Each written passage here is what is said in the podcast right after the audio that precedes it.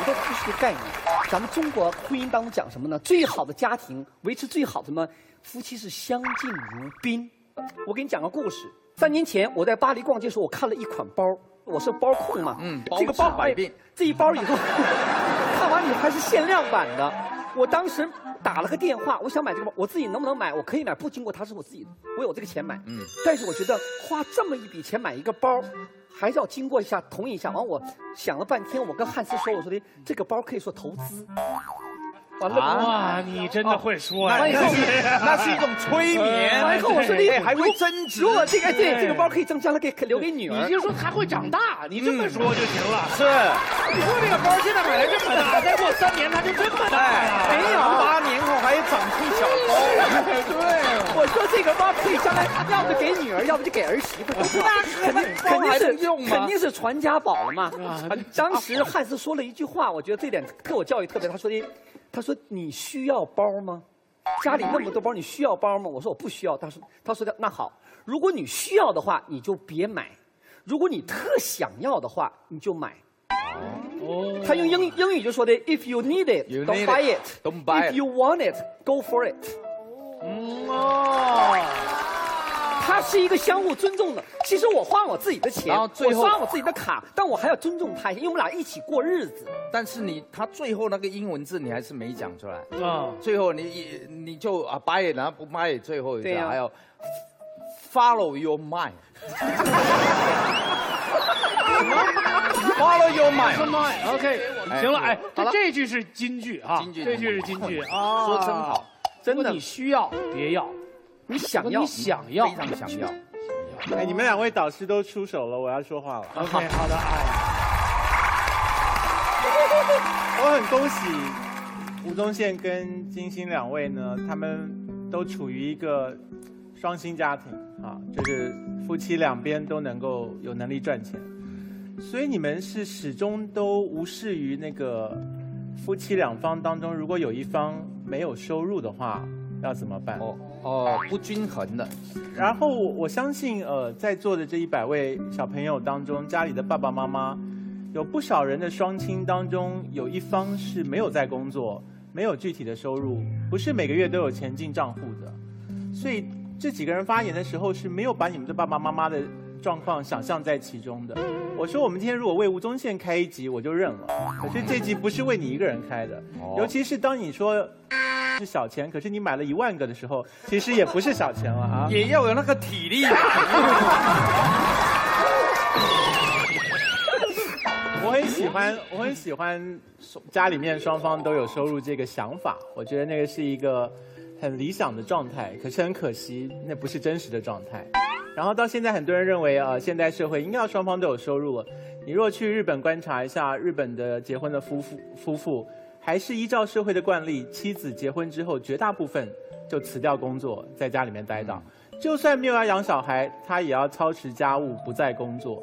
这是日本社会的一个主流的态度，没有所谓的对错可言。日本绝对是一个已经现代化的社会，可是却依然有一方是没有收入的。所以，如果我们的讨论置这个夫妻双方有一方完全没有收入的状况于不讨论的范围内，我们今天的讨论会有极大的漏洞，所以提醒大家一下。哎，说的真好。呃呃，陈明，OK，我解解解释一件事情，因为我们是一个严肃的辩论节目，对所以我们在法律上，我觉得还是有必要澄清一下了。就是在法律上，夫妻两个人在婚姻存续期间的钱叫做夫妻共同财产。对，在离婚的时候，如果要大家进行分割的话，如果没有重大过错呢，不是说你挣的是你的，我挣的是我的，而是一人一半。只有当那份钱是我们的时候，我们分它的时候才会一人一半。共同花着我们的钱，创造我们的未来。我们也许会失去对方刚才所说的一点点的自由的代价，收获的是那份真正的大爱的幸福。好，谢谢吴天宇。夫妻共同财产是因为法律上面从第三方介入的时候，因为你们家长里短扯不清，所以我要说夫妻共同财产一人一半。但是我们在婚姻状态中，我不可以认定你的钱就是我的钱，懂吗？什么意思？我们可以有商有量，可以互相协商，甚至我可以为你花都没有问题，但是你不可以觉得这是理所当然的。因为当你觉得你的钱反正本来都是我的钱了，那我爱怎么花你的钱就怎么花你的钱的时候，你失去了对伴侣的感恩。一段没有感恩的爱情是走不长的，就这么简单。哇，最后这一句深刻的刻在我心里。来，姜思达，哎呀，让让本名媛给大家解释一下什么叫班里的钱。呀，哎呀！刚才金星老师站在反方的立场上，告诉大家说，我想买一个包的时候，我的伴侣会指点我说这个包什么时候该买，什么时候不该买，恰恰是对您方微微姐的自由的观点最大的消解。什么意思？你们在区分自己和对方的钱的过程当中，仍然有很大的自由的限制。谁让你们是伴侣，对不对？所以在谈恋爱的过程当中，总该有点共同的妥协。这个妥协不见得就是不开心的，这个妥协并不代表说我的自由就一定是被散发出去的，反而因为我们俩共同形成的快乐，获得一种新的东西，这个是重要的。所以这道辩题讨论的是什么？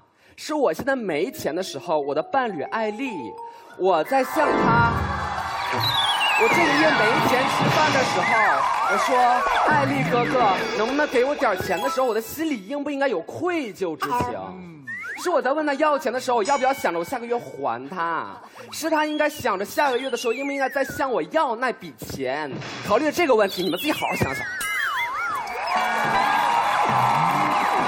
好，我们辩论阶段就就这样了啊，我们请两位团长和宪哥是来表达他们各自的立场。虽然宪哥中间叛变了，啊，我又回来了，但没关系啊，没关系。我们先请先请宪哥说吧。啊，可以。你还坚持你最初的选择吗？呃，我我觉得我我现在跑到正方了。嗯，所谓的这个在不在意对对方的钱是不是你的这个问题，我觉得是他成为你的伴侣，甚至是你的终身伴侣。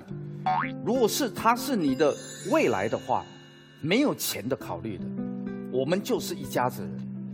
这个叫什么呢？各有所长，而且很可能是什么？你别以为都是男人会赚钱哦，可能是女人会赚钱。所以你在这个上面，你要互相是一个包容的。所以我个人认为，我是站在正方的这个角度。好，我们听听金姐。咱们今天做这个奇葩说，是现在才做的。为什么五年前没有奇葩说呀？十年前没有奇葩说，不能谈这个观点呢？在以前中国的社会环境当中，这不是个问题。但现在社会发生变化，这是一个问题。嗯，说得好。很多女人，如果你觉得依赖于对方的钱就是我的钱的话，是个很危险的想法。现在的婚姻法都保护不了你的一辈子的生活，你以为对方钱能保证你吗？嗯不可能。如果你爱那个人，他觉得他钱全属于你的，那是你的额外的补偿，你中奖了。那我祝贺你，你中奖了。但是不是的时候呢，给自己留条后路。尤其现代的女性，我觉得自己独立能挣点钱吧，不要百分之百就这个男人就是钱就是我的，这个是很幼稚、很危险的。我只想说这一点。好，我觉得他们基本上把所有道德路全都堵死了。嗯嗯，然后这时候你的发言会直接就把自己放在一个不道德的位置上。您开始吧。我在你这儿什么时候是道德路了啊？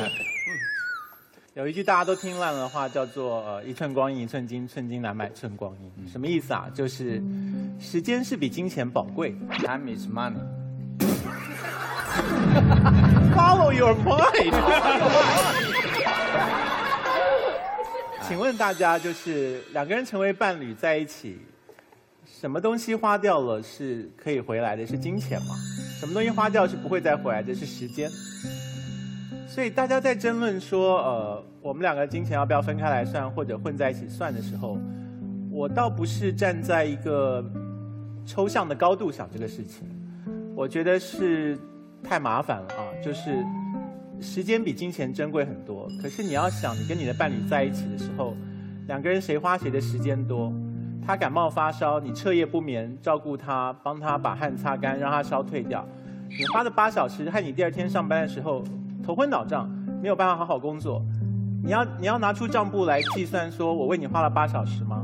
然后你心情不好的时候，你的伴侣陪你聊天、讲电话讲了三个钟头，他要拿账簿出来记下我花了三小时吗？这三小时跟八小时本来就是我们人类拿出去工作可以再换成钱的，所以如果连在金钱这么粗糙的准则上我们都想分，那在时间这么宝贵的标准上，我们怎么分呢？所以成为伴侣要算这个事情是算不来的，是技术上做不到的，是技术上硬要做到了，伴侣的关系就会消失不见的。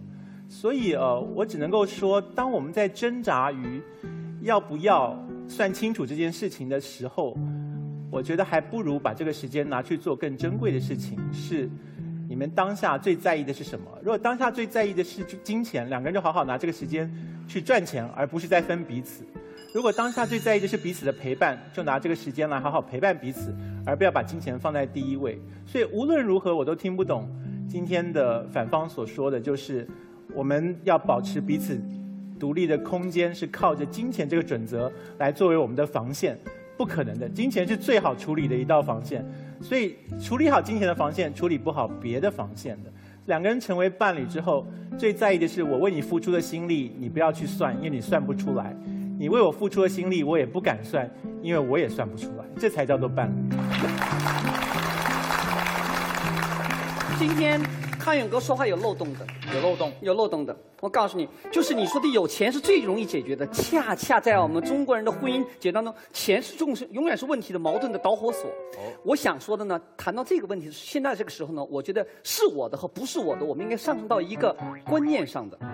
我赞成结婚以后两个人钱放到一起，但是这个钱不是我的，永远在脑子里绷一根弦。